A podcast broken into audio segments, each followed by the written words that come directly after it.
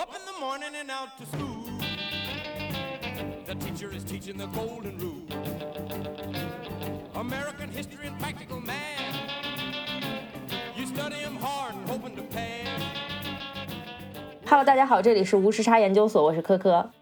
Hello，大家好，我是王妈妈。哎，今天呢有一个神秘嘉宾，他就坐在我旁边。无时差的关系户，哎，很久没有来上无时差了，是老王确实该了，他很久没来了。大家好，我是王仁，是王妈的厨师跟小跟班儿。哟，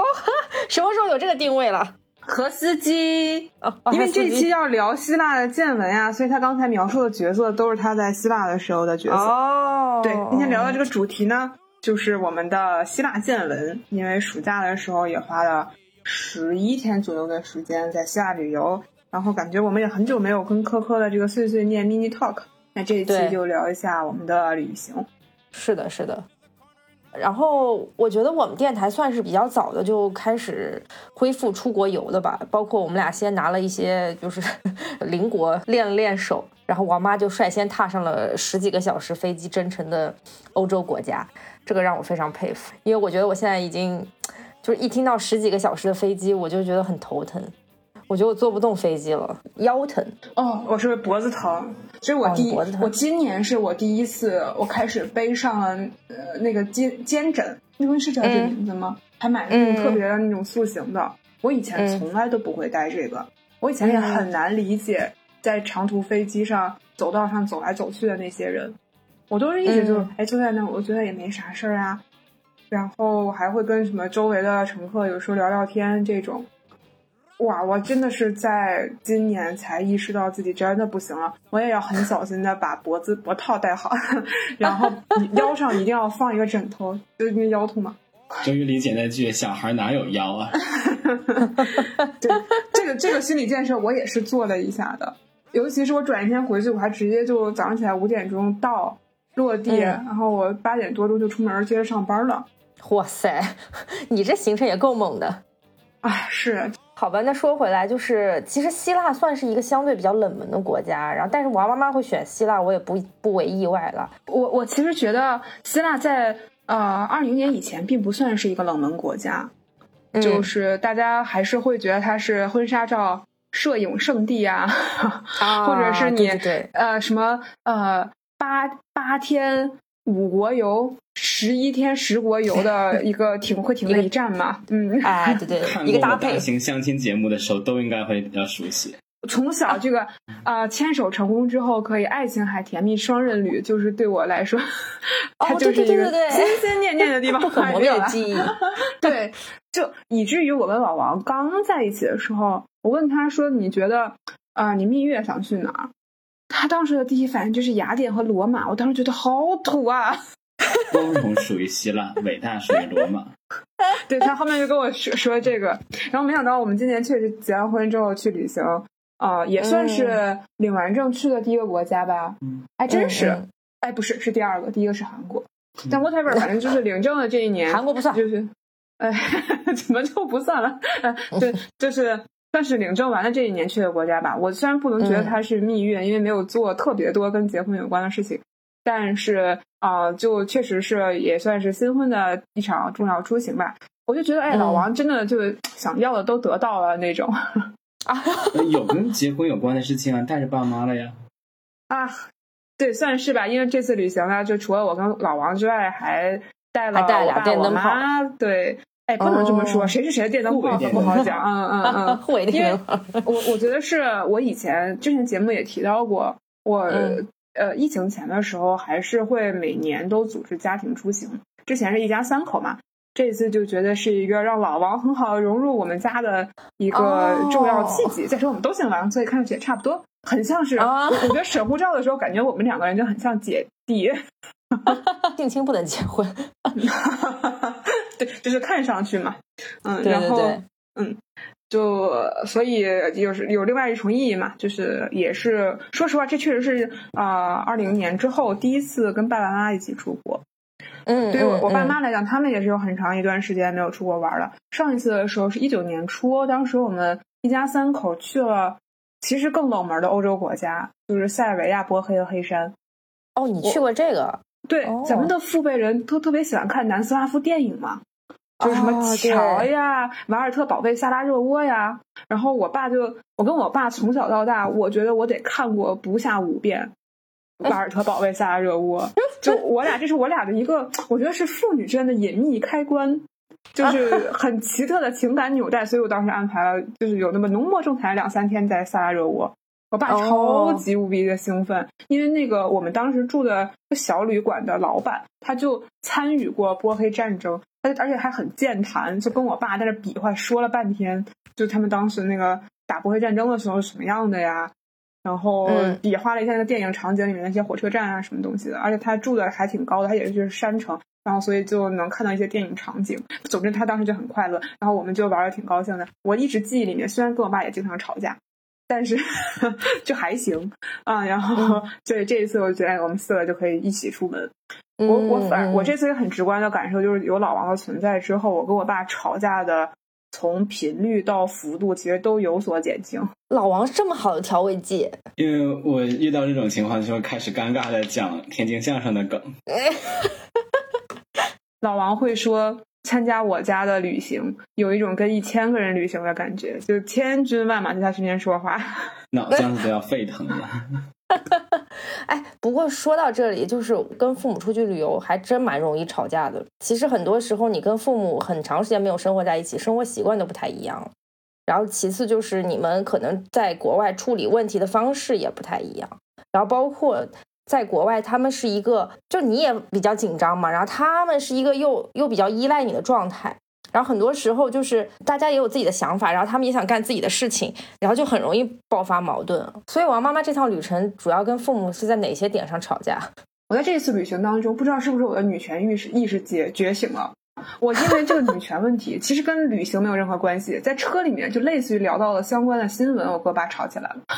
哎呦，我爸说你这个点很奇怪哎。他说：“你不会是那个那个，你也是女权主义者吗？”说我为什么不能是女权主义者？你为什么污名化我？然后我们俩人就啊掰头了半天。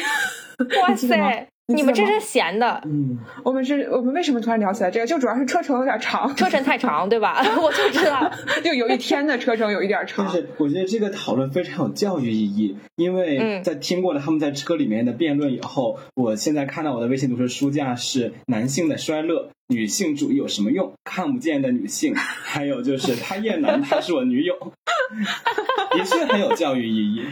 对，吵架出真知，吵架小能耐。嗯，是。但是听说总体来说，就是王妈妈的父母是一个非常开明的一对父母，并且就是在整个旅行当中，甚至比你们都充满了好奇心，是吗？因为我妈，我强烈觉得她觉得她花了这个旅游的钱，就既要达到旅游的目的，同时要达到英语角的目的。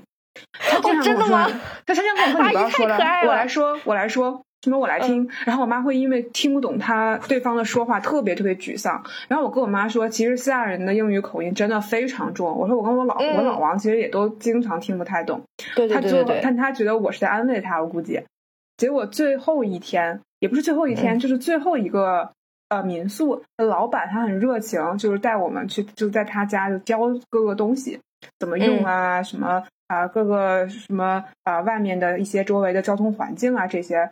啊、嗯，那个人恰好英语非常好，而且说话也比较慢。然后我妈说：“哎，我完全可以听懂。”然后我每次我都是，我都我都先不说啊，我 get 了，我就是先让我妈听，然后我感觉她她 get 了，然后我说我们都 get 了，然后我就哦。走，等房东走的时候，我就跟他说，其实我妈在学英语，然后但是她基本听懂了，然后她就嗯，就是很好，就是一直在跟我妈说，嗯，你英语非常好啊之类的，就感觉他俩其实有点同龄人。天哪哦，一身好强的王奶奶。啊，真的太强了！他他 确实，因为他现在不是老年大学开学了，我妈是学习委员，然后还去上了一个全英文授课的英语听力班，就他是面试上的那个班，就不是什么人都能上的。上的是高级班是吧？对，因为其他他说他的同学很多都是从事外贸相关的职业的，然后退休了之后来听一听，但是为数不多的他们几个人是呃呃之前上老年大学，然后进阶过来的。哦，所以他的基础就比别人差，他就有点焦虑。他想说，趁着嗯暑假的时候，正好在国外要补一补。哇塞，我要笑死了！那好这样可怕说说回来，说回来，那刚才聊到说怎么带着父母一起旅行，那能够达到一个相看两不厌，还能都有一些乐趣的。我觉得刚才王妈说的也就非常好，就是父母保持一定的好奇心，觉得一切都是一个经历和体验，哎，这个心态是很好。那对对你觉得还有什么样的一些心态，能够说让我们跟父母在一起的时候，能够有一个比较愉快的旅行？嗯，我觉得还有一个是遇到了一些问题和困难的时候，就是他们会认为这是经历的一部分。就我们注定就是在国外生活，就会遇到这个那个不熟悉的事情，就心态很好。对，如果绕远了，或者遇到这个那个问题的时候，就基本上把它内化成了体验的一部分。这个跟我，比方我工作里面，我需要接待一个什么嘉宾，或者是带他呃去访学啊、出游啊什么的，你就很怕自己工作有失误。但反而跟爸妈稍微轻松一点，就是它容错率比较高嗯，啊。因为本身我觉得旅行，你现在回头想的时候，都是一些 bug，你会觉得更值得记忆嘛。如果真的很顺利的话，其实可能反而会显得有那么一丢丢平淡。就这种，我觉得是会，我觉得这个是呃，对爸妈会比较好的地方，就是对对嗯，我整个就不会因为这个事情紧张。然后再然后嗯就是，确实它不会有那种扫兴的地方。我提出来的所有的景点，他们觉得很好啊，都挺好玩的啊，这个也很好玩，那个很好玩，而且是它会表现出来。呃，比方说他会在转一天在车上的时候开始翻昨天的照片啊，看昨天录的视频。我妈就是什么都要录下来，就、嗯就是这属于我们俩人就觉得就这样吧，那东西日记，对它录下来是为了第二天整理成日记的素材。哦，对，是的。天我妈呐每天早上起来民宿醒来的时候，她会在阳台里面就我们还在收拾啊什么的时候，她就在写日记。哇，你妈一定要跟我妈认识一下哎！我妈也在 旅行当中写日记，然后每天在练习她的摄影。哇，就我妈放弃了这个摄影的美感，就是她她上过那个老年大学的摄影课，嗯感觉可能我不太确定她，反正我这话剪进去嘛，反正就是，所以我觉得我妈照片确实不太行，没有天赋是吧？会 对，很认真的记录和整理，我当时都觉得挺烦的，就是这个也要录一下，那个也要录一下。结果我确实发现，就是你事后的时候，妈录下来的东西回头看看是挺可爱的。就是你，很多你可能都忘了的事情，然后你看看，哎，我们在过程中，就是我们上山的时候好累好累，然后大家呼哧带喘的这种，就我妈也都录下来了，嗯在后面。嗯，啊，我觉得还其实还挺有意思的，就增加了我们旅行的快乐。再有就是后勤工作非常的到位，嗯，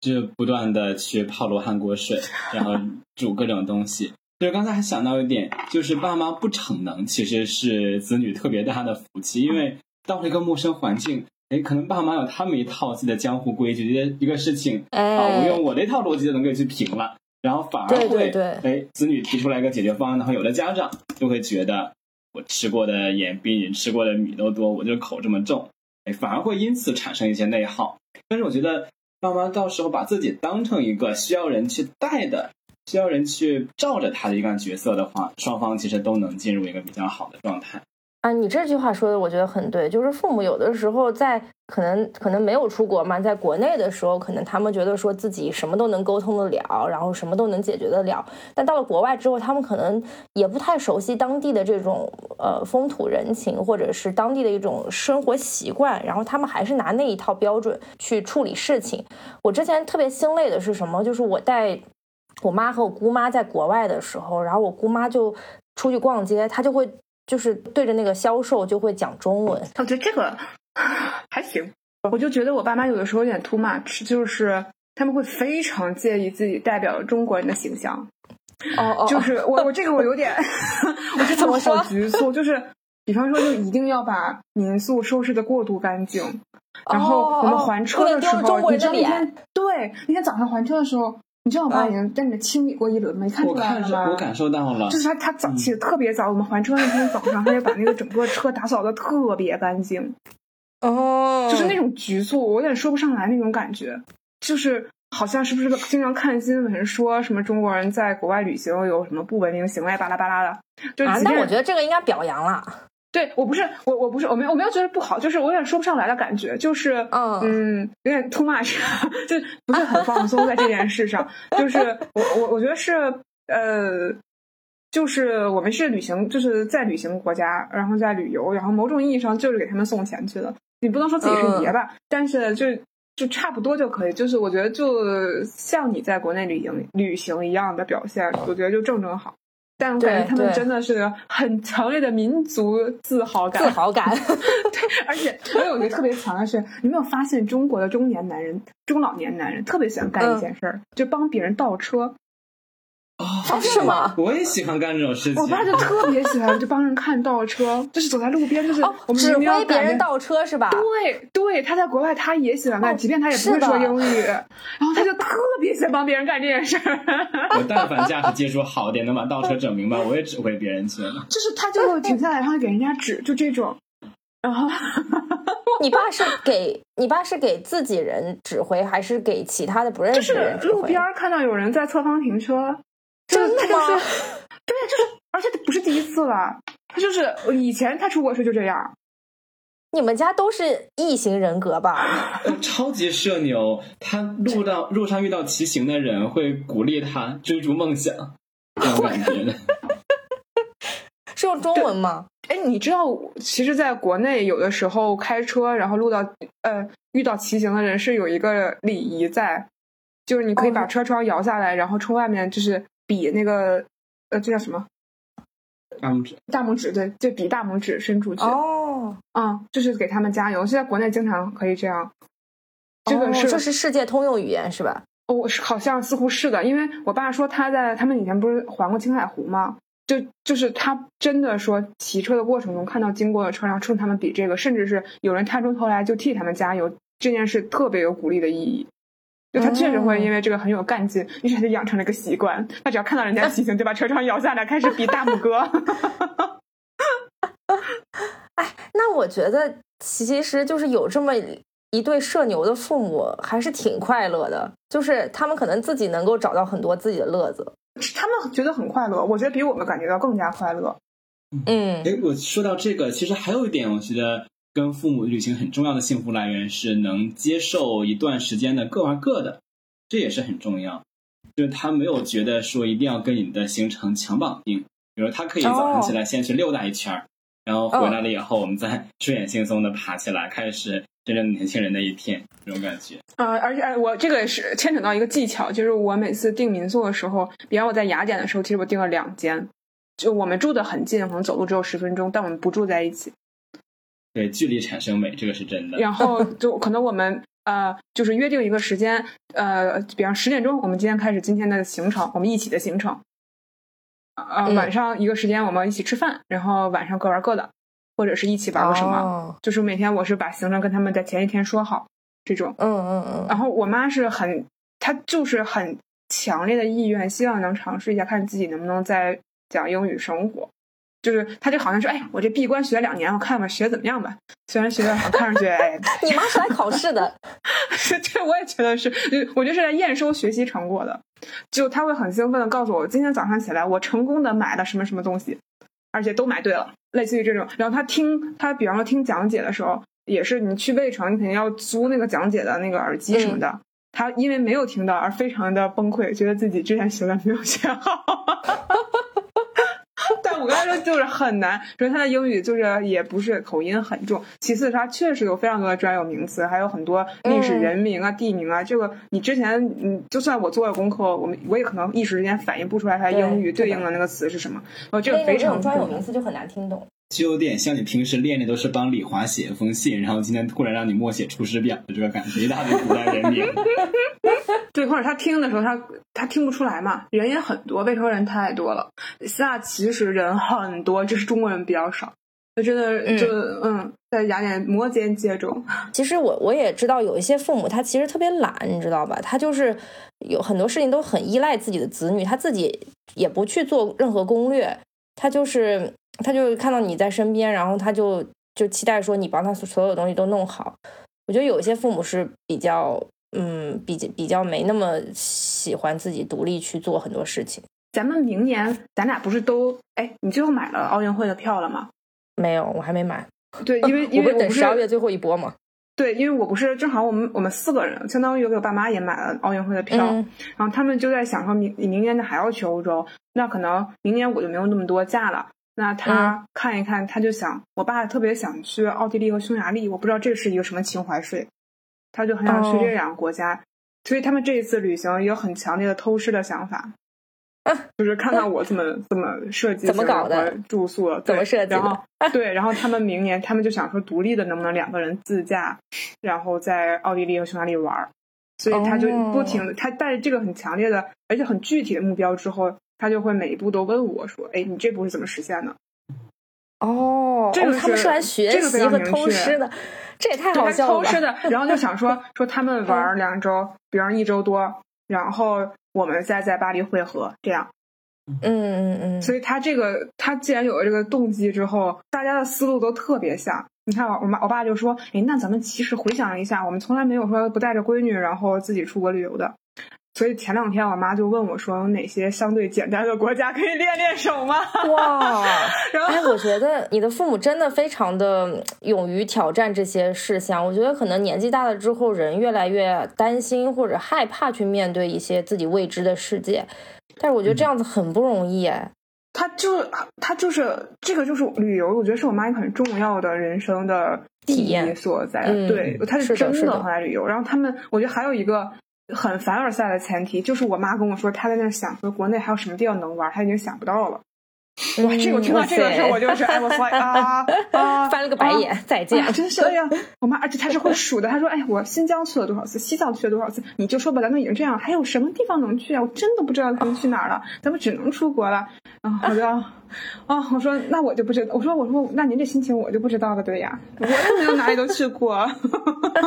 之前听无时差的听友反馈说，想要学习一些怎么去带父母旅行的技巧。刚之前说到这儿，我就想了点，其实咱们是需要给父母设置一个学习的曲线的，就哎，一下子，把爸妈丢到一个很陌生的环境，或者是直接塞给他一个手机，告诉里面啊啥都有，你点这个 A P P 就能去操作，那父母肯定觉得一脸懵，反而埋怨你说做的细致。所以我觉得，如果是各位听友想说以后带着一家人一起出去玩的话，应该是把大的一个任务去拆成一些小块儿。咱们有点点互联网 OKR 管理这种感觉，就最终目的是让爸妈能在国外独立生活一个星期，能叫到车，能找到吃的。那你把它拆解小，比如说先在国内，让他们习惯了去查这种餐厅评分，习惯去打车，自己去网上操作各种订票，然后再告诉他，其实国外类似的软件怎么怎么样。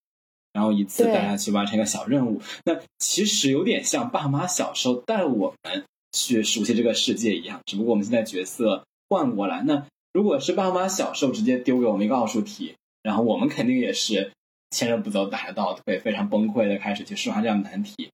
那嗯我们现在重新去反哺父母的时候，也要把这些工作去拆细。我觉得这点如果有听友感兴趣的话，可以尝试一下，设置小的目标和挑战，他们去完成。我其实推荐我妈的目的地就是新加坡过境，然后去马来西亚，因为这两个国家其实中文都比较友好。哎，对对对，就是，但是你又是一个呃，毕竟是一个境外国家，你就会练习，呃，换个电话买电话卡呀，然后用不同的 A P P 啊之类的。对，新加坡我觉得真的是非常的华人友好，就是嗯反正你走到哪里，基本上普通话都能够走天下，然后甚至周围很多人都是跟你差不多面孔的，并且新加坡这个国家很安全，你把父母丢到那边去，你完全不用担心。就是我去过。大概前前后后去过三四次新加坡吧，就是我觉得新加坡是一个又好吃，然后嗯、呃这个景色也不错，然后整体旅游环境都很友好的这么一个地方吧，就稍微是有点，稍微就是有一点贵。新加坡对让父母走向世界的新手村。再说了，哎，对对对，对，而且是而且父母呃他缺的是钱吗？缺的不是这个安全吗？缺的是这个一份安心吗？对对。对，而且他签证也比较方便，他有过境签嘛，对吧？就是对他这样，他直接导到马来西亚，他也不用换签证，这都就就比较方便。确实是的，是的，嗯嗯，而且真的就是安全，我觉得新加坡是真的全世界最安全，你晚上走在街上完全不用担心，因为这个是一个有鞭刑的国家，就大家上网搜一搜鞭刑有多可怕就知道了，就是所以这个国家嗯。安全程度只会比你想象的更安全，嗯，而且我觉得它地貌啊这些，就是也不会有上像一些山城，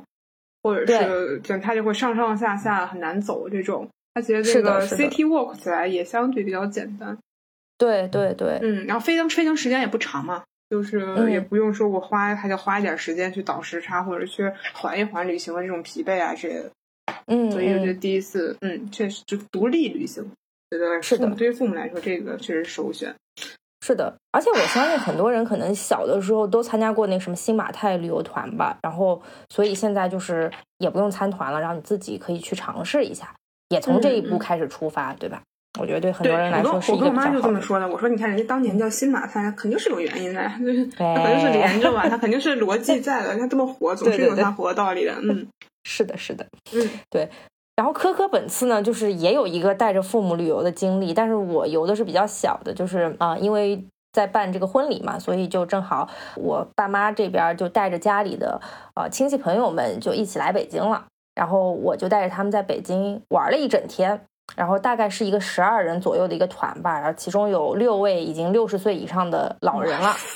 你可以那。是需要点项目管理能力的。哇，十二个人，这团真的，我从来没有带过这么大的团。非常可怕。有一天，王妈妈要找我录节目，我说你等等一下，我要抢一下故宫的票，我就是在抢这个十二个人团的票。哦，哇塞，抢十二个人，那确实他确实很快说他抢到了。对，然后就分成了三波人在那边抢，然后我不仅给他们抢了十二人的故宫的票，还给他们抢了登上天安门城楼的票，就让他们不虚此行。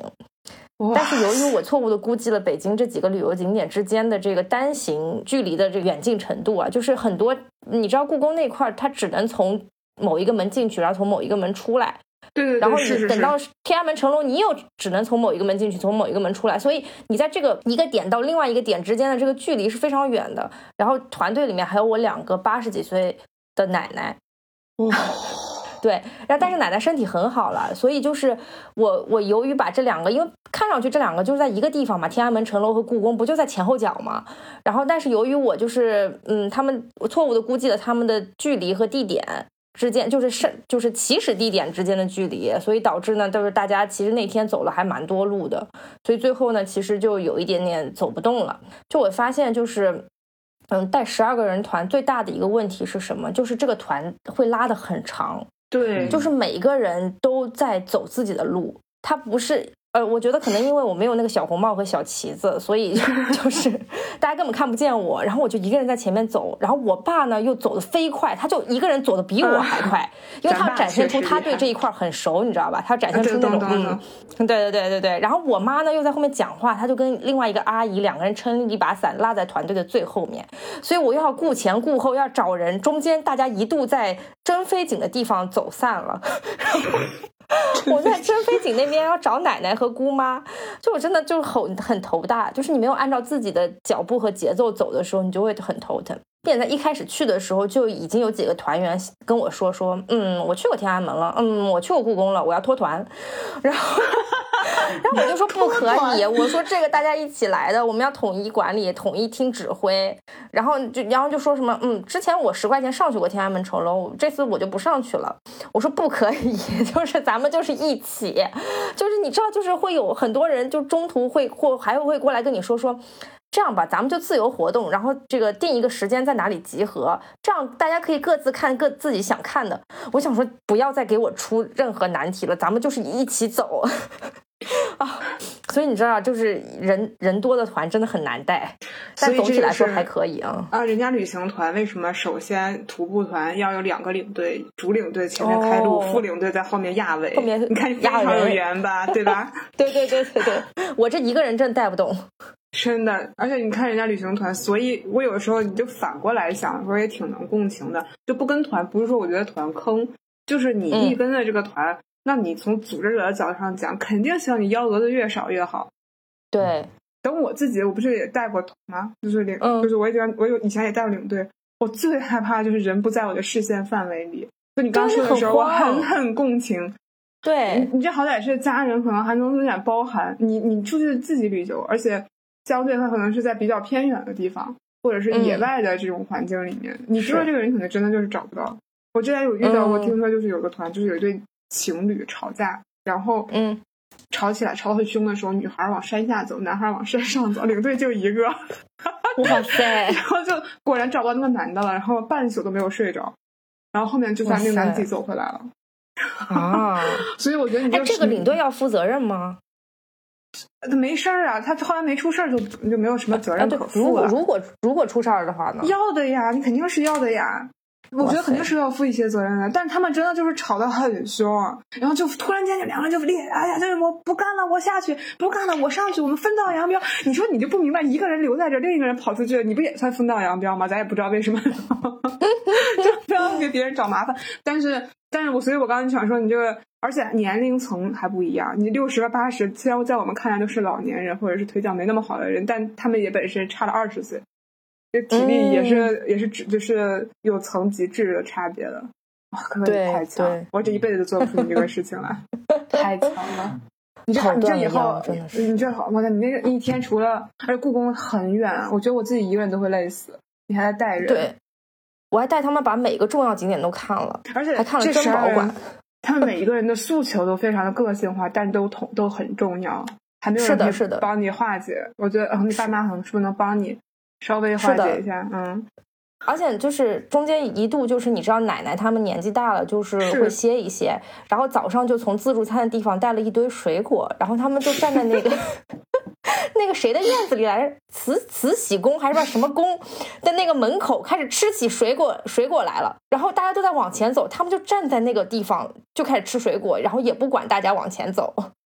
这所以就是就很懵，你知道吧？我我妈之前，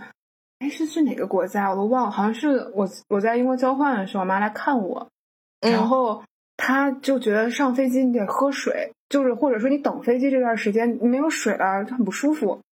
嗯，就是他的想他的想的办法不是带一个保温杯，而是带了一个水萝卜。就是天津那种甜的水萝卜，天津青萝卜 叫沙窝萝卜，你可以在天津尝啊，一下。我知道，我知道，那个很好吃，我觉得很好吃。对对对，但是关键对它它切成一半儿，然后放在自己冲锋衣的内层的拉锁里面，然后人家安检的时候吓坏了。你想想那个形状，真的很像一个手榴弹，好吧？对对对对对，我眼瞅着前面的那个小姐姐，就是就是安检的小姐，就是眼神儿一变。就是要 叫人，不知道摸到什么东西，然后她拿出来之后，她依旧不知道是什么东西。我妈就嗯吃了一口，以为一口把那个拉环给啃下来，就开始扔了。这这就是很奇怪，因为老外可能他也没见过这种水果。哦，我当时就是啊，哎呀，然后什么办那个签证，以前很很多年前办美签，在门口等着的时候，嗯，就也说也说好像进去不让带水之类的。我妈那个夹层里面带了两个橘子，站在门口开始分着给大家吃。我觉得哇，这就是长辈，他就是永远有着很强的生存本能，就对感感觉，永远要把这些东西都带好，就是一定要很周全。啊，我妈就是一直在买那个特别便宜的樱桃，嗯，她每一次经过她都要买，就是希腊那光照比较好，可能樱桃是确实比嗯咱们这儿便宜，我觉得至少一半儿吧。嗯嗯，然后我妈就看到哇，就是永远都要看到就要买一大堆，然后大家都背着。从一开始觉得好麻烦，嗯，哎，我觉得他们好像有这种习惯，就是感觉一定得背点什么东西出去玩儿。就是我看到所有人都被我妈他们塞的大包小包的，就这个背了酸奶，然后那个背了水果，然后就怕大家中午会饿。我想说，我们年轻人出去玩不就是轻车上阵，轻那个轻装上阵，然后就带个手机，甚至水水都不会带，就随便到时候到了那边到时候买嘛，对吧？贵就贵一点。可能我觉得就是一代人的消费观念不一样。对我妈就觉得我这样特别贵，就是明明可以烧水，然后把它带上，对，你就浪费，非要现场买一些费。甜甜的、乱七八糟的饮料，还不知道里面还就它这里面还有添加剂之类的，然后就为什么要还要现场买？明明可以带。但我说实话，我确实在一些场合，比方说，嗯，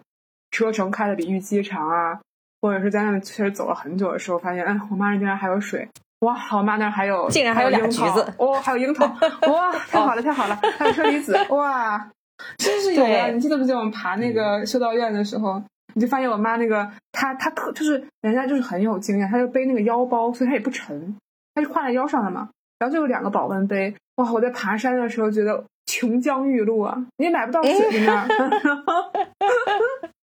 是的，是的，而且父母他还还是蛮关心子女的，他有时候还会就是问你要不要喝水，然后你要不要吃这个，要不要吃那个，然后就会塞给你。以前我就特别不理解嘛，然后有时候还会生气，我说你干嘛老要就是盯着我这个那个什么的。然后我觉得这两年其实也也比较成熟了嘛，其实就是父母对你表达。感情的一种方式吧，就是父母总怕你这个没弄好，那个没弄好，他就希望说他能够更多的周全的去照顾到你。而且我觉得我妈可能还会有个想法，就是好像这一趟旅行，好像我我可能中间做攻略啊，或者费的你累心很多，着了对吧对，然后她好像嗯觉得自己，嗯，平时都应该是个照顾我的角色，对对对对然后这个时候她就没有被需要，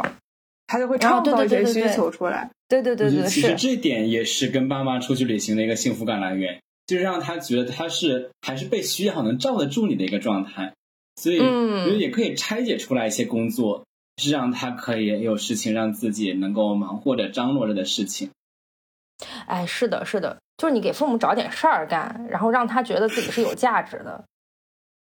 我当时就应该把十二个人分成两个小队，另外六个人让我妈带。是让你爸对，带，培养一个 副队长也很重要。对对对对对，哎呀，我还是太天真了，自己跑断腿。对吧？而且你你你想，你要是带着十二个人的团儿，你就得以身作则，不停的走，对，是的，你会最累，而且我走走等等，走走等等，肯定没好好玩，就肯定没玩好。对，就你你想是的你都对没有没有，你本身自己是没有享受这个的，但你跟人人过一百，形形色色嘛，这肯定每个人都有诉求。但还是还是挺珍惜跟父母一起旅游的这个时光的吧。我现在想想，就是能陪父父能陪父母的时间确实也很少嘛。就是咱们呃很多时候都不在同一个城市，所以我觉得我其实也很鼓励我父母退休了之后就多出去走走看看，哪怕我不能陪他们，他们俩这这两天还在跟朋友在山西旅游，然后规划好像朋友规划的线路，然后玩七天什么东西之类，我看了也挺好的，我就还挺鼓励他们的。我就觉得别待在家里，就是你们找点事情去做做，然后这样也不用天天盯着我，我觉得很好。是的，是我，妈玩到已经不不知道常重忘了。女儿。对，我就非常一定要达到一个儿行千里妈不愁的状态，不对，妈行千里儿担忧的那种。对对对，就是我每天在群里问他怎么样怎么样，好玩吗？好玩吗？就就我妈有个习惯，是她旅游的时候，她会走到哪儿给我发个定位，哦，然后就然后哦她就会、她啥也不说，她就直直接甩定位，她也不发其他照片，很少发，然后她就直接甩定位，一个默默炫耀的感觉是吧？对对对，然后是这样，我也不是很快乐。就我在嗯嗯二二零年我上班的时候，有一天我妈突然嗯给我打微信视频，我特别害怕，家里出啥事儿了。啊，然后我妈打开电话，我妈跟我说：“嗯，我给你看看可可西里。”我给你太兴奋了，看见可可西里了，我给你看一眼直播，闺女。妈，看看我新做的 PPT。哎呀，我 我我那天真的啊、我我觉得啊，但但是呢，就其实虚惊一场，这个世界最快乐的事。但是真的，我跟我当时非常老的时候，我不想对，看一眼就可以了，不要不要给我看，不想看，不想知道。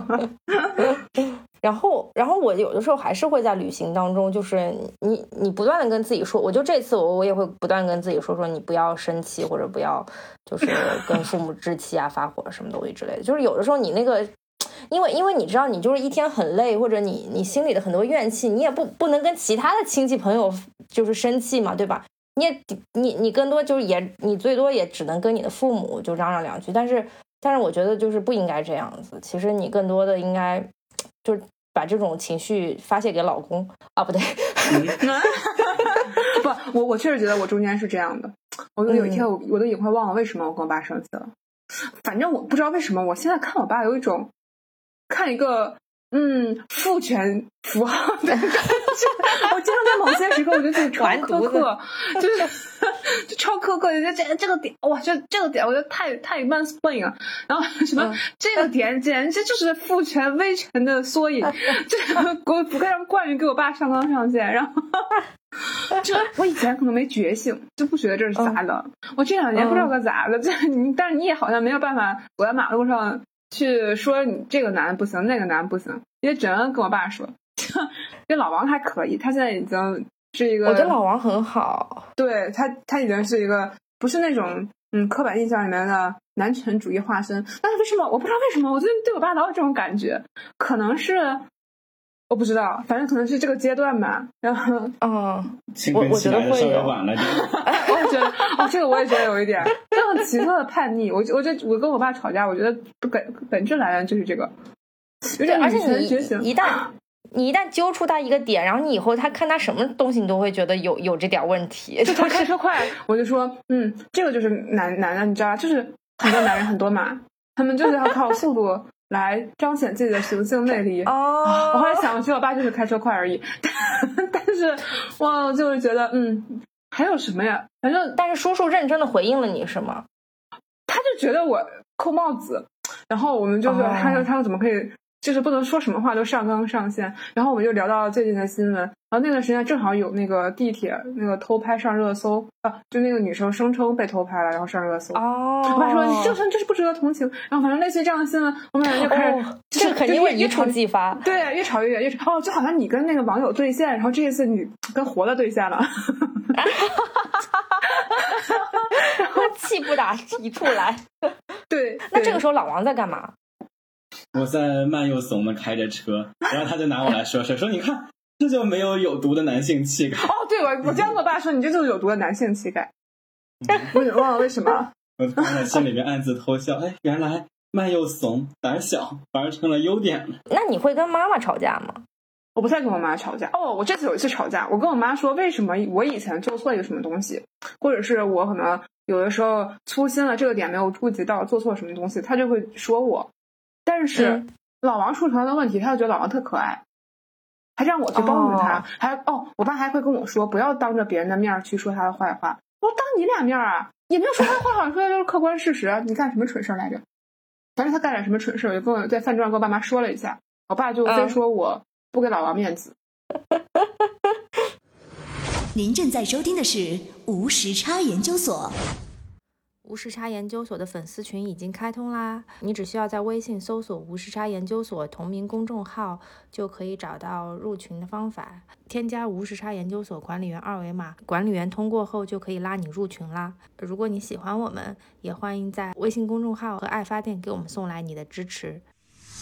说了这么多带父母旅游，我相信大家也有非常非常多的共鸣啊。然后这个时候，我们话锋一转，来聊一聊希腊。对，我们快忘 Which is 我们今天的主题。对，希腊还一句一个字儿都没有说呢啊！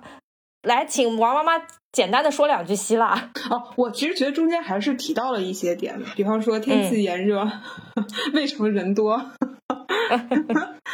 还有就是人都不太靠得上的样子。对，因为可能一提到希腊，大家觉得大部分人的行程就是雅典配圣托里尼吧。我基本上觉得嗯，就是刻板印象吧，就是但是希腊一共有三百多个能上去人的岛，就咱们没有必要说只是盯着一个在综艺节目上被去烂的地方。啊，我其实是这样，我我对希腊，我一开始像希腊，包括像呃埃及啊，啊、就类似这样意大利啊这样的国家，我去之前都会觉得非常的谨慎，因为我之前有个比较失败的旅行经历，我觉得有一点啊，就是我之前去以色列，其实待的时间还很长，我待了一个多月，快两个月，但我当时就到了那儿，我就觉得说很多东西我不太懂。嗯，咱们也不太看圣经，你不信这个。然后对于他近代呃现代的一些战争啊什么的，都你只是知道一些历史的史实的堆砌，但是你对它不是很熟悉。所以我到了一些景呃地方，像耶路撒冷啊，就是之前这些地方，我都会觉得嗯很壮观，但我只是看到了这个壳子这种感觉。对，所以我觉得我在去希腊之前真的做了非常多的功课。嗯嗯，就是一个是我确实看了一些书，我一开始我看第一本书是呃岩野七生，就大家可能知道罗马人的故事那一套书，有十五本的那个，我看很多人都会推荐，还会被朋友送啊之类的这样的书。嗯，他其实这个作者还有一个三本的书叫《希腊人的故事》，它中间有史实，我看很多人其实还是有一点诟病的，他可能个人写作的习惯也有一些倾向性，或者是一些文学手段。但是对于我们来说，我对史实就非常不了解。就大家、呃第一次、第二次希波战争啊，亚历山大他怎么打的呀？就这些其实都完全不了解。我觉得要是这样就去希腊就很亏，所以我先对史实有一些了解。嗯，啊，后面嗯也看了一些其他的书，一类是就是跟希腊古艺，就是古代艺术有关系的，就它的雕塑啊之类的，其实很入门的。我我挺我挺推荐那个呃剑桥艺术系列，应该看的是那个里面的啊、就是嗯古希腊艺术，很薄很薄，很容易就看完了。啊、还有一个方向其实是看，就是我我对它，我突然间就看的过程中，你就对它呃呃一些重点的战争啊，它中间的一些呃历史的一些细节，还有它，比方说我们讨论西方文明的诞生，讨论民主的时候，你都没办法绕开希腊和雅典嘛，就看一些其他的呃这种可能针对一件事的书。哦，我特别喜欢，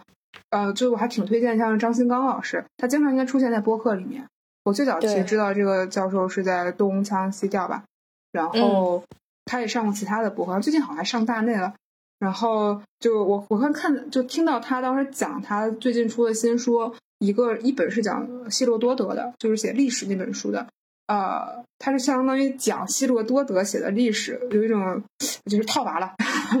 对。然后还有一本是修昔底德，就是伯罗奔尼撒战争的那个作者，就是也是一个套娃的书，但他呃文笔是很好读的，就是很容易就看进去。他对一些小的事情有有很多 insights，呃，嗯也完全没有任何门槛可言，说的非常的清楚。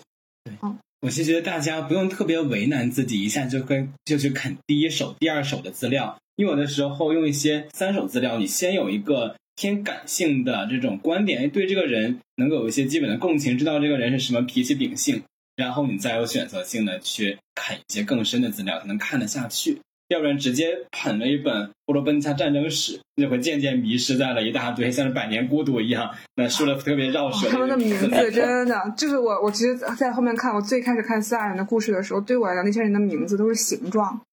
嗯，嗯，蒂米斯托克利对吧？我你要先有一个感性的认知，说这个人是个猛张飞，然后那个人是一个刘能，然后有了这样的印象之后，你再去看一手的资料，包括以后再看到他们的雕像，看到他们的家乡，看到他们的事迹，你会觉得这人我熟，我哥们儿那种感觉。对，所以我再去玩的时候，我就会觉得，啊、我视野就不是说呃这些岛，可能我还想看说，呃，它大陆上是有非常多可以看的地方，就嗯我们这次就开到了伯罗奔尼撒岛上。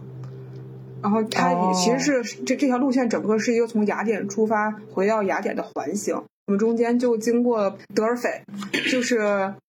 呃，这搁网上可能我不会去看它，但是因为我就查到说，一个是德尔斐那边也有很厉害、很酷的神庙啊，就是阿波罗的神庙，呃，有一些风景不错的地方，有就有那个很那种欧洲可能现在已经有七八个天空之城了，但是它有其中一个就是类似于在悬崖上面修的修道院。修修修道院群，那个景色还是挺壮观，因为之前不太见过啊、然后还有就是它离温泉关就很近，可能我们其实开过去的时候，你就是温泉关，呃，看不出来这个关在哪儿。它甚至不是像咱山海关还有一个牌子，完全没有，你只能通过呃，它那儿有一个博小的博物馆，然后通过 Google Map 的定位才知道。但可能对于我来说，它就是一个非常重要的战争爆发的地方，而且很惨烈。嗯，可能斯巴达人嗯他去构建自己的身份认同的时候，他就会拿这个战争来去说事儿嘛。嗯然后我妈呢，就是在我的推荐之下，她也也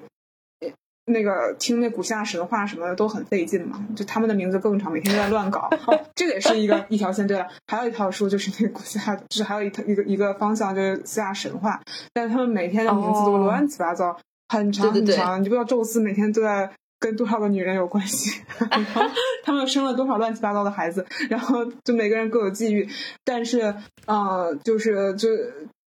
哎，这个事情，但这个你还是多少要有一点了解。然后刚说了温泉关，就对我妈来说，她可能看书现在有点费劲了。她当时看了一个电影叫《温泉关三百勇士》，嗯，血呼淋啊，拉，特别血腥、哦特别 cult 的一个片儿，也不知道她咋就看下来了。然后于是她也觉得，嗯，哇，这个就是温泉关啊，啊，原来在这里。然后我跟老王就看了一下，我说，哇，这确实是个隘口，因为它是一个呃以少打多，而且坚持了相当长一段时间，就相当于三斯巴达的三百人去打波斯的。哎，这个可能不知道具体的数字，但一定是上万或者是更多的。那嗯他其实坚守了很多天，直到被团灭。嗯但是你、当你怎么看，你都觉得啊，就很匪夷所思，或者是你想象不到。你只有站到这个地方的时候，你看它两边的这个山都濒临山火了，然后它确实是一个隘口。嗯然后它，你从海军这么这么上来，它确实就很难打。就可以指着看，哎，那个叛徒就是那个带路党带着那个波斯的军队从这儿绕过来那种感觉。对对，对因为他最后他输还不是，甚至不是因为啊、打输了或者怎么样，是因为他们中间出了个叛徒，把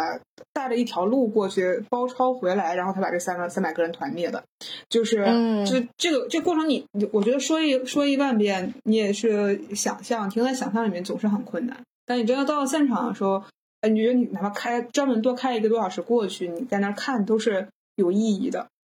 对，对所以我觉得这就是拆解一个国家，就知道你去的地方相关的历史事件以后，你就可以把这种记载跟当地的实景有两个位面，好像就终于交叠在了一起的感觉。对，然后所以我整个路线就是从德尔斐，然后呃，然后再开先上岛去玩了一下，因为那个就是我们选的岛其实是扎金索斯，就并没有选像圣托里尼或者是其他的岛。这有些客观原因，其实我当时也是想，就是说挑一个岛上，我一开始首选不是这个，我首选是罗德岛，它上面有一些人文的景观，但是因为它那儿山火了，是嗯游客都被驱散了。我也是够可以，哦就我们去的那会儿，希腊还在山火，然后就去了一个没没有在着火的地方，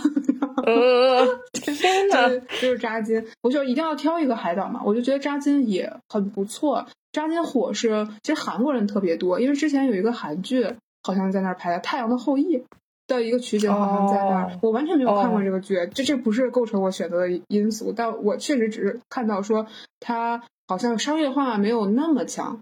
就就是、嗯就是没有强到说一切事情都变得特别贵，都大家都扎堆但是也但是商业化的刚刚好到你想去玩的东西，它都有比较成熟的 tour 去做到，嗯嗯，然后也确实就是很美，这两三天吧就没有什么特别的我需要做的呃人文方面的这个后面的功课，就纯粹就是嗯看就行了。因为我之前我也表达过，我其实对自然景观非常的呃不是非常感冒，就是它主要嗯体现在我对这个东西就很容易审美疲劳。就我对对我在第一秒钟的时候，我觉得特别美，然后前半小时都特别美，但我一下子我就觉得后面我就觉得好了，它就这样了，没了，完了，就这样了，就这样。但是但是确实扎金已经是，嗯，我这个刺激感持续了两个小时吧，嗯嗯，我是嗯特别难得了，对吧？马对吧我俩小时之后就审美疲劳了，然后咱俩不就开始改稿了吗？对对对对对，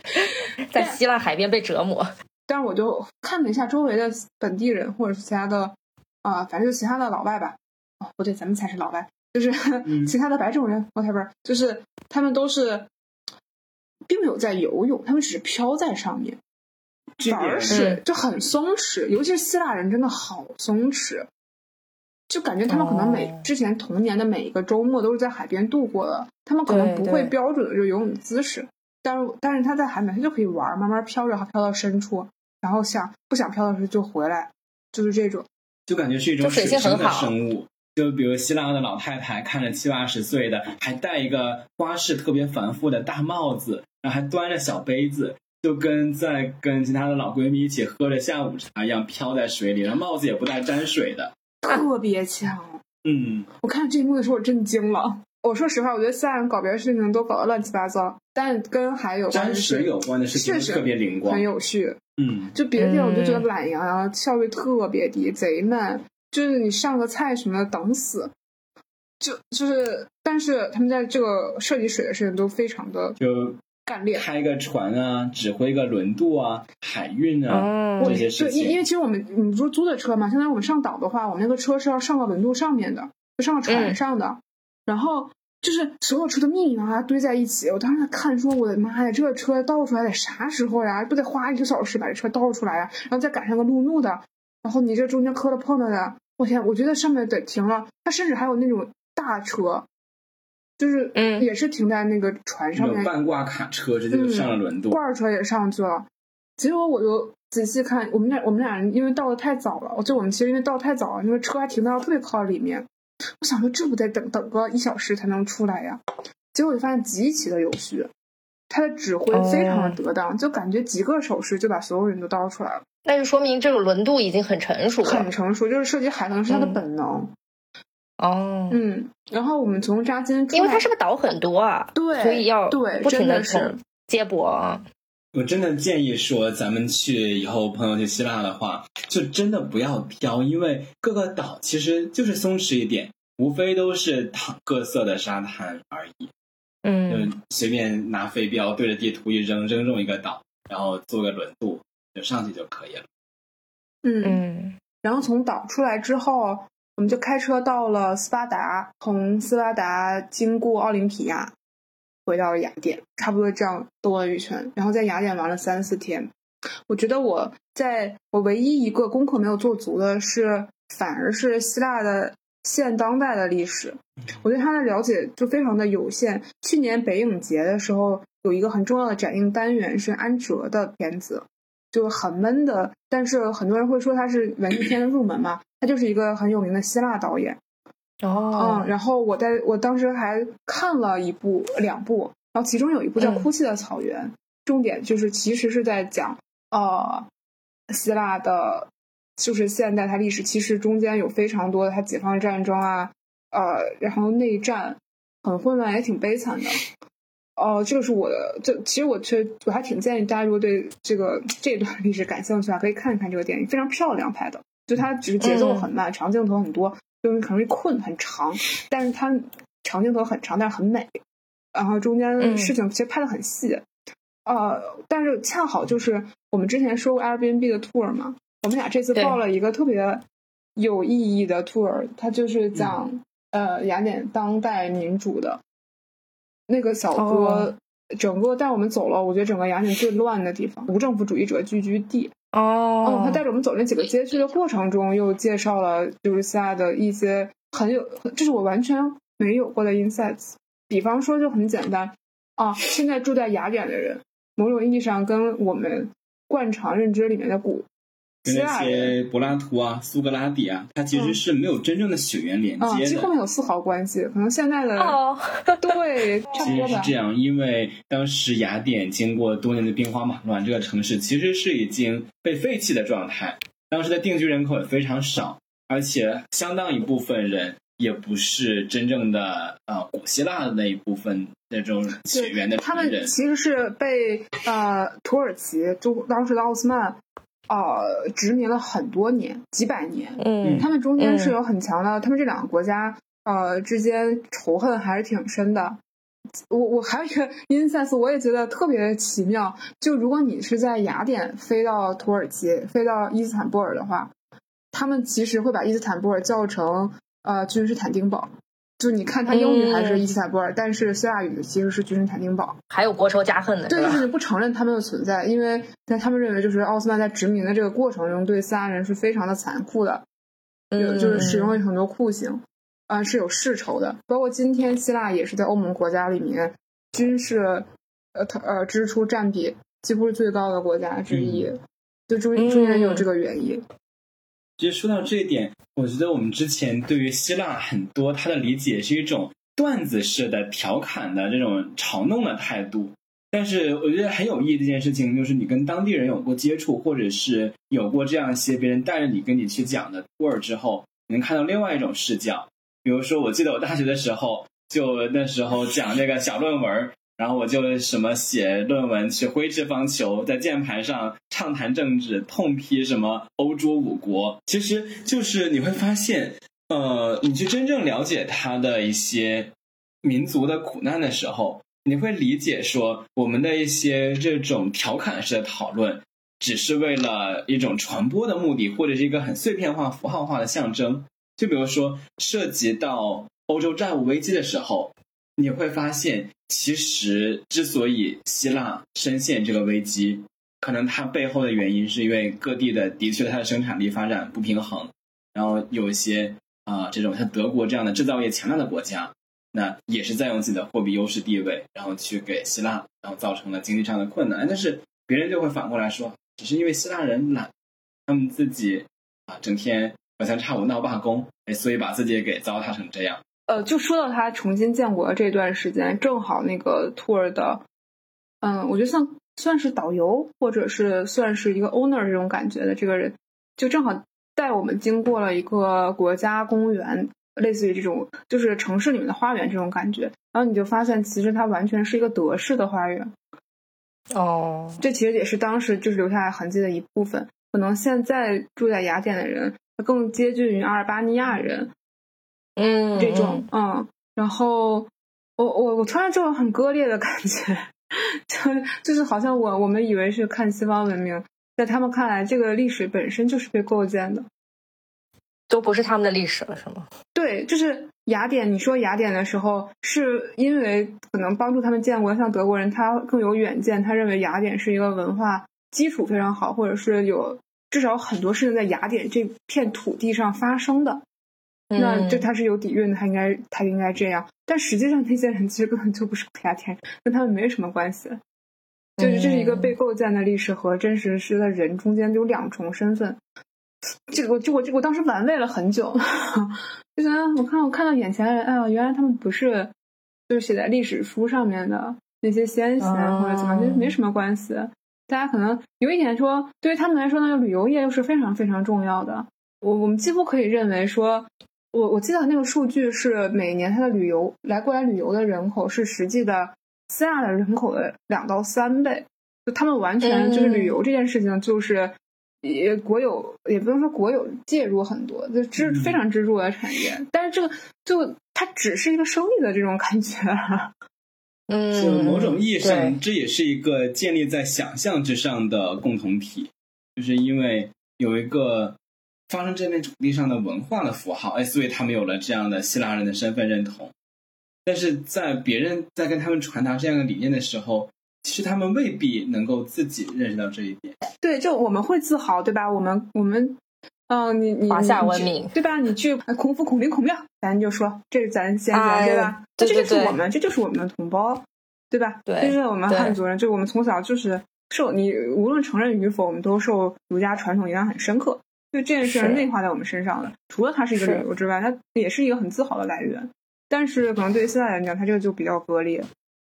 嗯，而且这个 instance 我现在是在最最早，就是我们几乎是到雅典的第二、第三天还没有开始玩的时候就被科普了，于是我后面都带着很审慎和有一点批判的呃想法，就是再去眼光参看每个希腊人，对再去看他们其他的神庙什么的，我就会不停的想哦说你你你你你也相信他，呃，就是你真的把它当成一个考古基地，还是当成自己文明的一部分，还是哎呦今天可以收门票了？哦 就就这个是有一点，嗯嗯，你们记不记得两千零四年的奥运会？那个其实是我第一次就是那么小的年纪接触到希腊这个国家，就是有一个非常具象的东西接触到希腊这个国家。我就记得当时在奥运会上，他们展示出来的就是把那个整个奥运会场馆都变成一一片爱琴海，然后展示出了很多古希腊的那个就是雕塑和雕像，就是真的人扮演的那些雕塑和雕像。哦，你那个那个时候你会觉得很震撼，这个国家是一个非常有文化是的是的历史是的这么一个国家，对。是的，所以就是他们首先后面出经济危机就是办奥运会办的，所以看到他们最近还想成和沙特吧，想一起承办世界杯的时候，简直令人心慌。怎么感觉找到狗大户了，这次没问题。这是要蹭一下沙特是吧？他们只需要，我觉得他们只需要躺平就可以过上比较好的生活，可千万别再作了，嗯，别别再花钱了。就别再花钱搞办办这个办那个了，就 就是我就是这种感觉。但是，嗯，我但是文明本身又确实非常的震撼，我觉得。嗯我我这个是我觉得不只是在旅游的时候，是我在阅读的时候，我就已经觉得很强烈的震撼。你就突然间认为说，我以前多少在这件事情上还是有很嗯民嗯民族主义的情绪在。我觉得我们的文明是最棒的，或者是最棒的对历史最悠久的，它对很璀璨，超级无敌璀璨，没有什么问题。我们各个领域都是平，就是德智体美劳全面发展。但 但是你真的到你看书的时候，你看哎呦，在哎呦，他们在这个时间段已经哎有这样的雕塑了，或者是他们已经是这样去很民主的，这有这种民主的很有雏形的这种东西在了，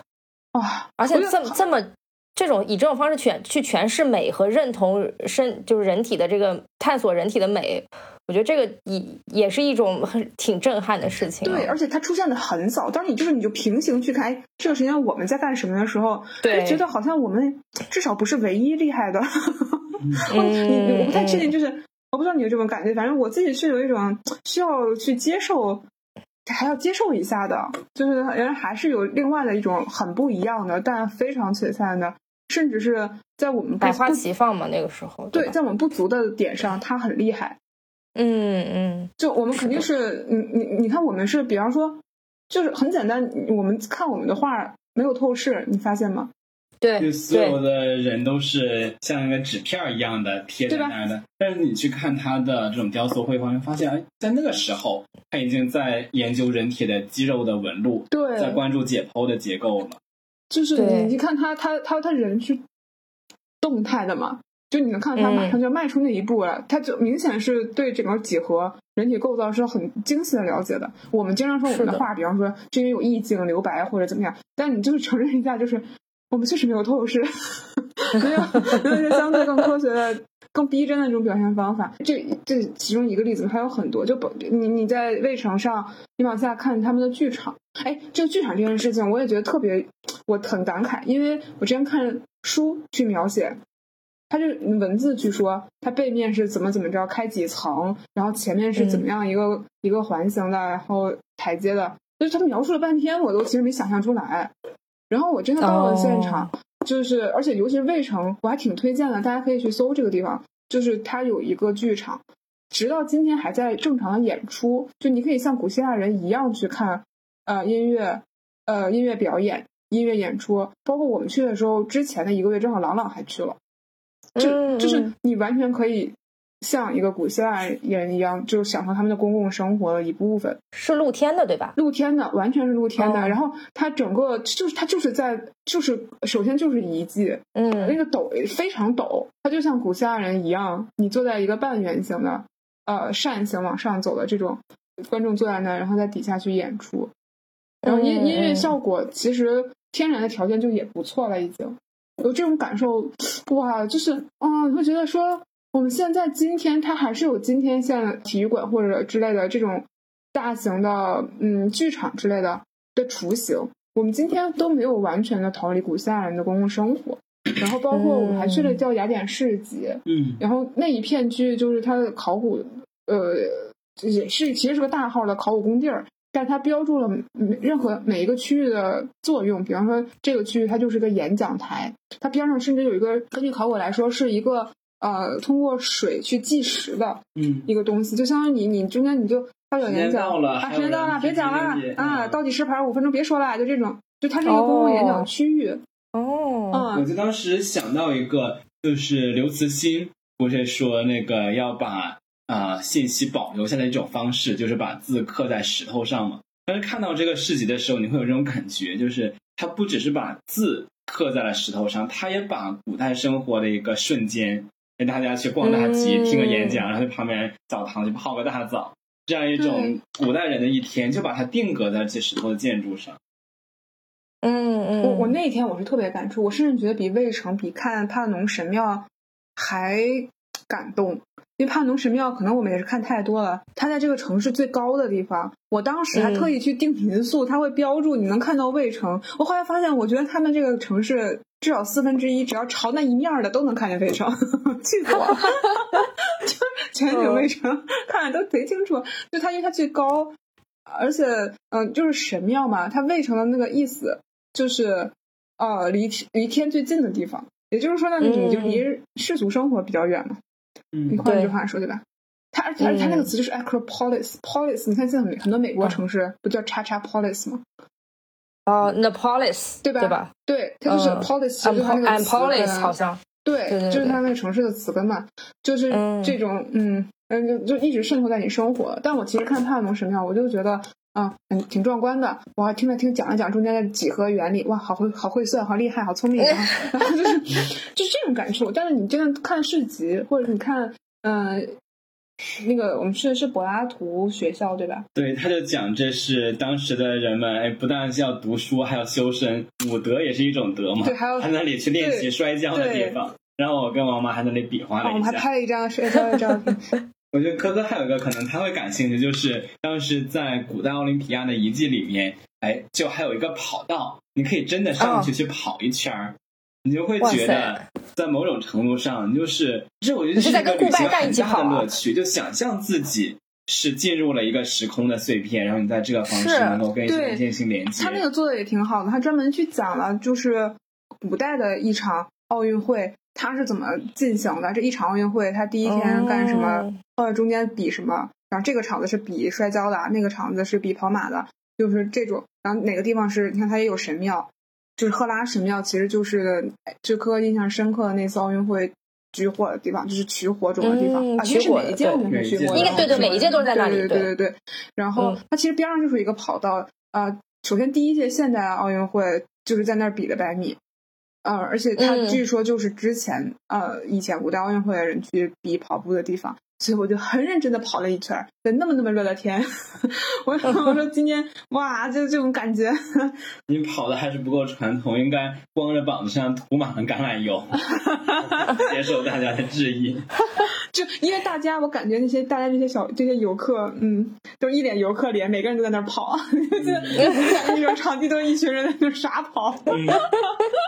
哎，这种感觉真的很奇妙。就刚刚王瑞恩讲的时候，他说你在跑步的时候感觉在时空交汇。其实你们刚刚形容的很多个地点，包括你们说那个演讲倒计时的地方，包括你们说那个露天的剧场，我都有这种感觉。我觉得就是他把这些历史遗迹都保留下来了，然后我们现代人还在这个其中，其实就是有一种在跟历史对话的感觉，就是你会觉得那个文明就在你眼前，是的，而且我们好像并没有我们想象的那样超越历史，超越文明。对，其实并没有。我们很多公共生活的组成跟他们相比，就是大方向也差不多。嗯，对吧嗯嗯，只是是我现在玩密室。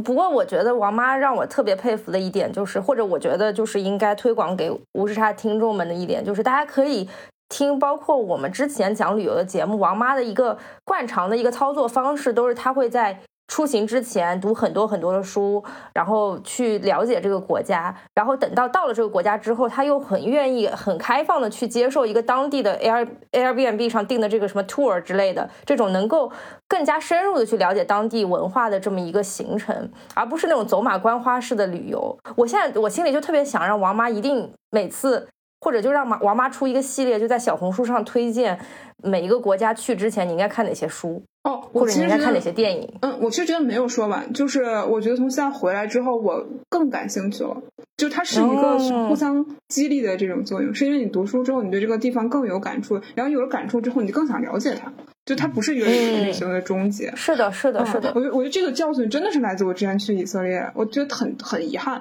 就是什么五饼二鱼这些我以前完全不知道，等我到了这个地方开始查，我就觉得嗯，好像就、嗯就好像很亏待这个地方，是我对这个地方嗯，好像我对它不太好这种感觉。那那我也要忏悔一下，我当年去土耳其之前想说，我看一下那个《我的名字叫红》，然后我看了两页没有看得下去，那然后我就个时候还好，那个时候确实有点看不下去。我觉对得是真的看不下去，但是那个土耳其的历史很长啊，就是是很奥斯曼，哦天，这也是个大功课。我的妈呀，土耳其也慎去。但是我觉得有一点很现实的，就是提前做这些功课，真的是能够让你花很少的钱获得最大的乐趣。因为刚才嗯看到群友也有在群里讨论的，无常的听友们说是有什么样的方式能够去比较这种节俭啊、经济的类型旅游。其实我觉得最重要的一点就是你要去看当地的纪录片，或者是想象自己是当地的一个人，然后过他的一天的生活，或者是啊、寻找一些在当地拍的影视剧。那为什么说这样是省钱呢？就是一个，我觉得我跟王王在一起以后，跟他学习到一个旅游的感觉，就是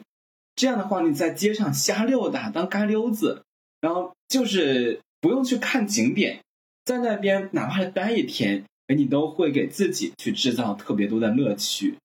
就我们不用说去、啊专门买景点门票啊什么的，哎，你就是可能会想到，这是我一个素未谋面，但是我很熟悉他的一个朋友，他生活过的地方，或者你会说我们刚刚才路过的地方发生过什么样的事情，有的时候就这样瞎溜达，然后自己脑补一天，那就会觉得这天过得很充实。那对，事先做的功课最多是充个微信读书月卡的钱，可能就意味着你在一个地方不花钱待几天，只是基本的交通和吃，哎，这样的话都能让你变得比什么报什么团儿啊，买什么这种景点的什么年票都会快乐。对，嗯，但我有对有时候大家也可能没办法免俗，就是你一定你到雅典，你能不去卫城吗？就是就你一定是以最游客的方式去。就这个时候，有的时候执行层面你肯定也是要做一点功课的。他比方说，你也知道希腊人，嗯，什么太热的天儿不能工作，就把卫城关了，是吧？什么真的吗？真的就超，你知道他们气温超过三十八度还是超过四十度，就卫城就关了，因为他们嗯白天这个温度是不能工作的。嚯，我们其实当天还看了一个新闻，说希腊的这个劳工部长，然后钓鱼执法点了一个外卖，然后外卖送到了，他说这么热的天，你们这个公司还让人在外面干活，然后罚那个公司的款，就类似这样的青天大老爷一样的故事。对我，而且我，而且我自己觉得，我觉得我们这种做题家病啊，很需要在斯大人治一治。我这个，我我之前给你讲过，给大家听友讲一下。我们在斯巴达住的时候呢，啊，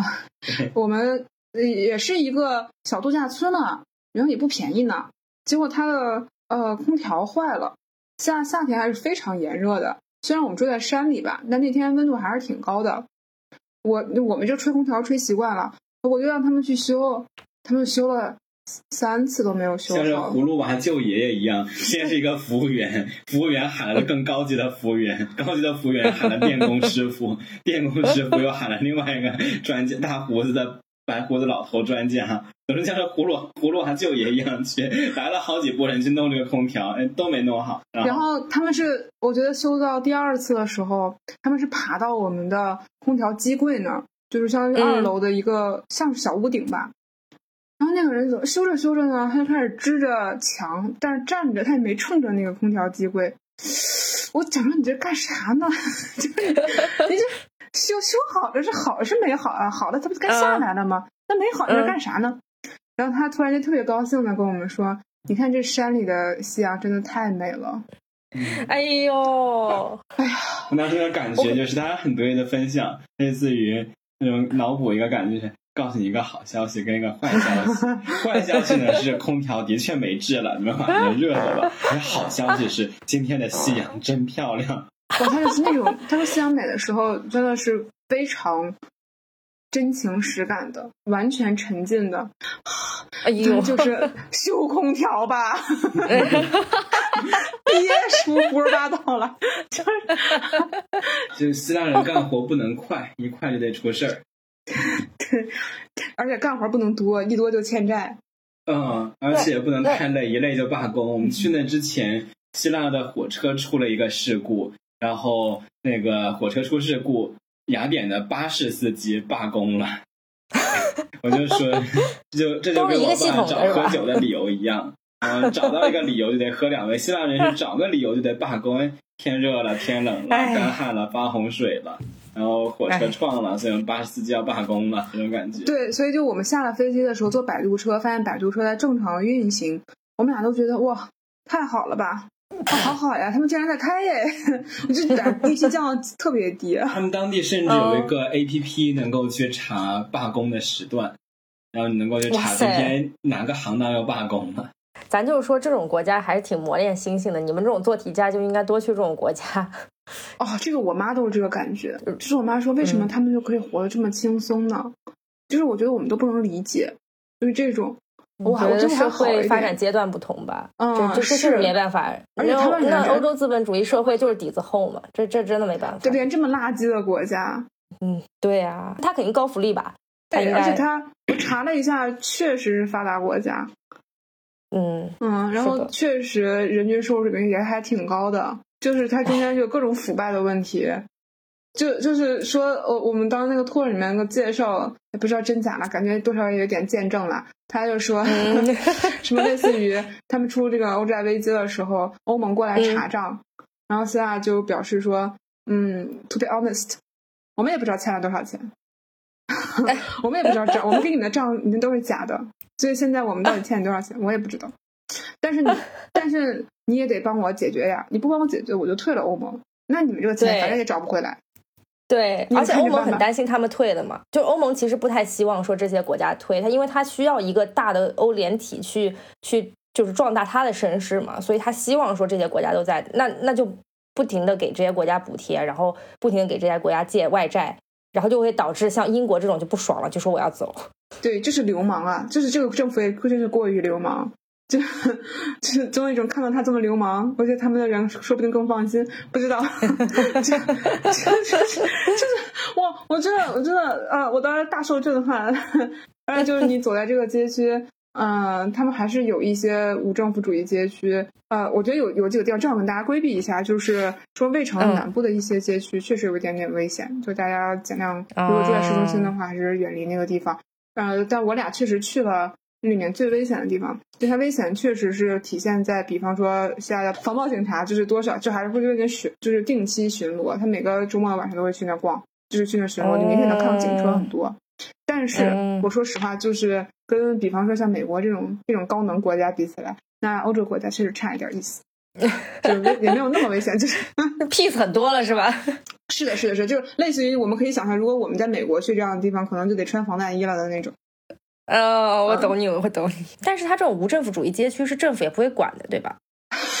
这个就更好笑了。首先，可可你要理解一件事情，就是在希腊的无政府主义者看来，他们也是在从事一项事业的。这个意思就是说，哦他们是要放假的，意思就是说，哦无政府主义者也是有假期的。所以，当那个希腊政府想要在无政府主义者聚集地修一个轻轨的时候，他们的做法就是不讲武德。当这一帮无政府主义者也开始去休他们的假期的时候，就悄悄摸摸的把他们的营地给铲了。然后就建了一个站，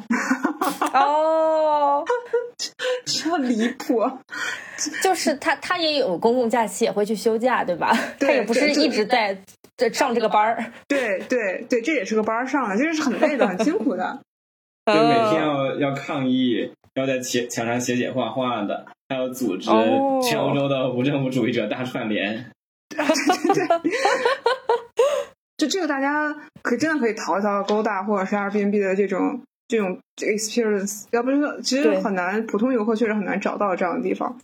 是的，是的。但是你对你有的时候去旅游，总担心自己玩的不 local，对吧？你有时候总在想，我去这个地方，你哪怕在在在国内，你也经常会觉得说，我这吃的是不是游客吃的？大家好像很还挺介意说，我自己玩都是游客玩的路线，我得真的玩点 local 的路线。我觉得其实这种东西是一个非常好的帮手。对，因为就是它相当于你自己找不到的，而且你找到它其实挺危险的。如果不是别人带着是的，是的，是的。就他很明确，他知道他他每每他应该他一个月带很多次嘛，所以他对，而且这个嗯东西很成熟了嘛，在这个网站上，而且大家都能有评分，对吧？也能看到它具体是什么，也有人评论。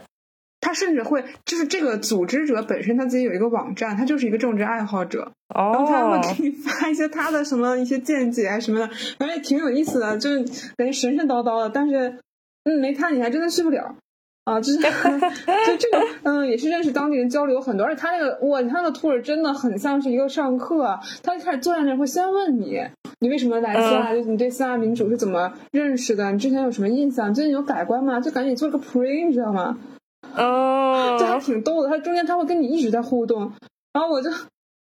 我他他他类似于他就问我说他在讲说这个地方出现过一个类似于警察误伤的一个呃误杀的一个其实是无政府主义者的一个一个案件，然后他说嗯我要给你还还原一下这个场景，假如说你一个无政府主义者看到了一个啊这个警察，你会怎么反应？我说我不知道怎么反应，我这辈子都没见过无政府主义者。我说别问我，我不太难了，这个问题，这个问题太难了。我这个问题，他说 you know，我说我不 know，I don't know。我觉得真的旅游这件事情，大家开了话匣子就很难停下来。我确实非常感谢科科给我这个契机，让我抒发一下这个旅游感受。因为这趟确实准备了非常多的时间，然后、嗯呃，一方面就是跟爸爸妈妈好久没有连续相处、亲密相处十几天了，然后我们我们俩我们出发的时候，我们四个人在等飞机的时候，拿出了一盘飞行棋，我们四个人在玩儿，就一下子回到了小时候，而且周围人都在看我们，哎就是一种异性人的快乐。然后 我 就觉得这一家一行人，一家一行人带了个 I，啊，老王是对 I 就是我们不是四个人就玩飞行棋的时候，周围人就是又好笑的看着我们，小孩也在看我们，然后那个嗯其他人都还帮我们捡骰子。就我们是有的时候啊一高兴，就骰子扔到地上，然后他们还帮我们捡，还在问我们，还观察我们的局势。还有一个小学生很开心的给旁边的小女孩说：“哎，我小时候也玩这个。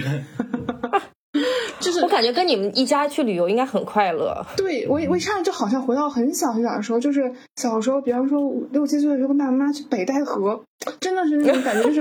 爸爸妈妈就是，哦、就一方面他们老了，但是另外一方面嗯，还是那种你最大的你非常给予信任和呃爱的这种亲密关亲密的家人关系吧，这种我特别感触。我觉得这十天就虽然说中间也有一些吵闹的时刻，但是特别珍惜。然后也觉得应该还是之后应该花更多的时间大家一起出行。同时不要低估爸爸妈妈的旅游的能力，就是他们都都能学会，只要他们想，而且他们还会有我们不具备的各种经验。他们确实吃过的盐比我们吃过的饭多，所以有的时候这 个老人言真的是要听。然后也、嗯也希望希望，就是哎，我觉得这个呃跟爸妈旅游这个事情可以作为一个定时团建，每年进行。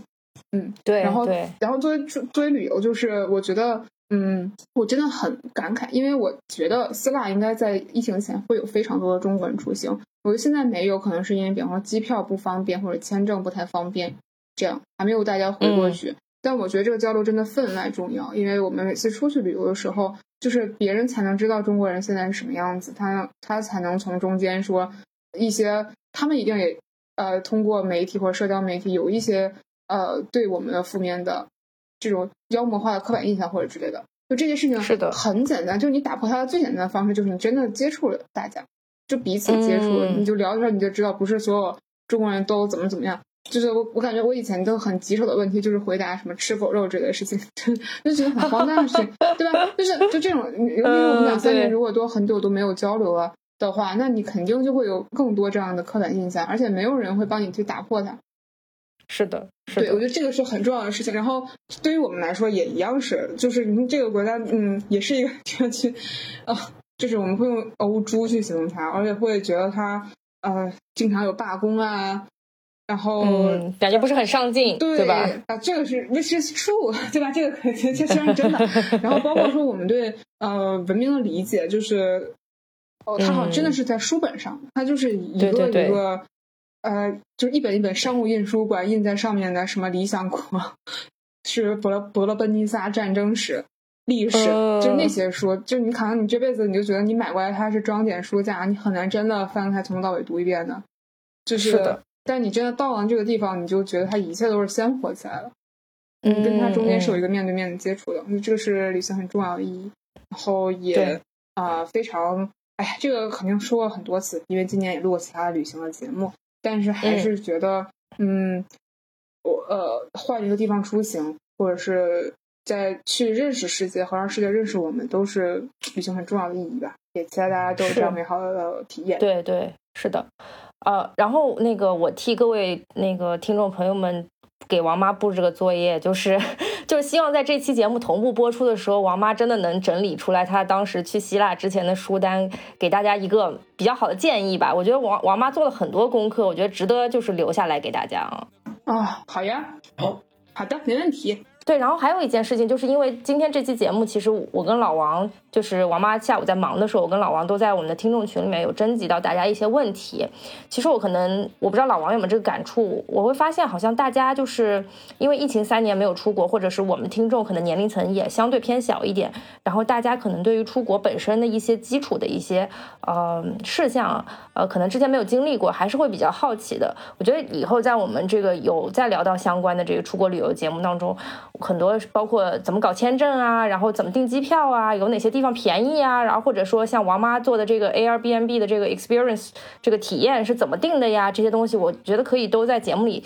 可以给大家做一个简单的普及啊。我觉得这也是无时差研究所也希望说能够陪伴大家去看更大的世界，能够走出去的一个嗯比较好的一步吧嗯。嗯，我觉得我我觉得我们是可以发一个小红书，比方说，嗯，一个是书单，还有一个就是拿这些 A P P，大家出国就没有问题了。对，科科就是给自己领了一个代办事项要去完成了，我们俩现在在互相反弹任务中，你没发现吗？代办事项了。好，那今天这一趴就到这里了，这不再布置作业了啊。那要不然就布置给布置一点给老王好了。嗯，开玩笑，开玩笑。对，然后那个，嗯，就是今天这个话题，我觉得如果大家有什么想说的，也欢迎在朋友圈跟我们积极互动。然后我们的小红书账号是无时差研究所，也欢迎大家啊、呃可以在我们小红书账号上下积极跟我们留言。嗯，好呀评论区，大家有什么想问的，也都非常欢迎来提问。对，好，那今天节目就到这里啦，谢谢大家，拜拜拜。Drop something that's really hot. With the one you love, you're making romance.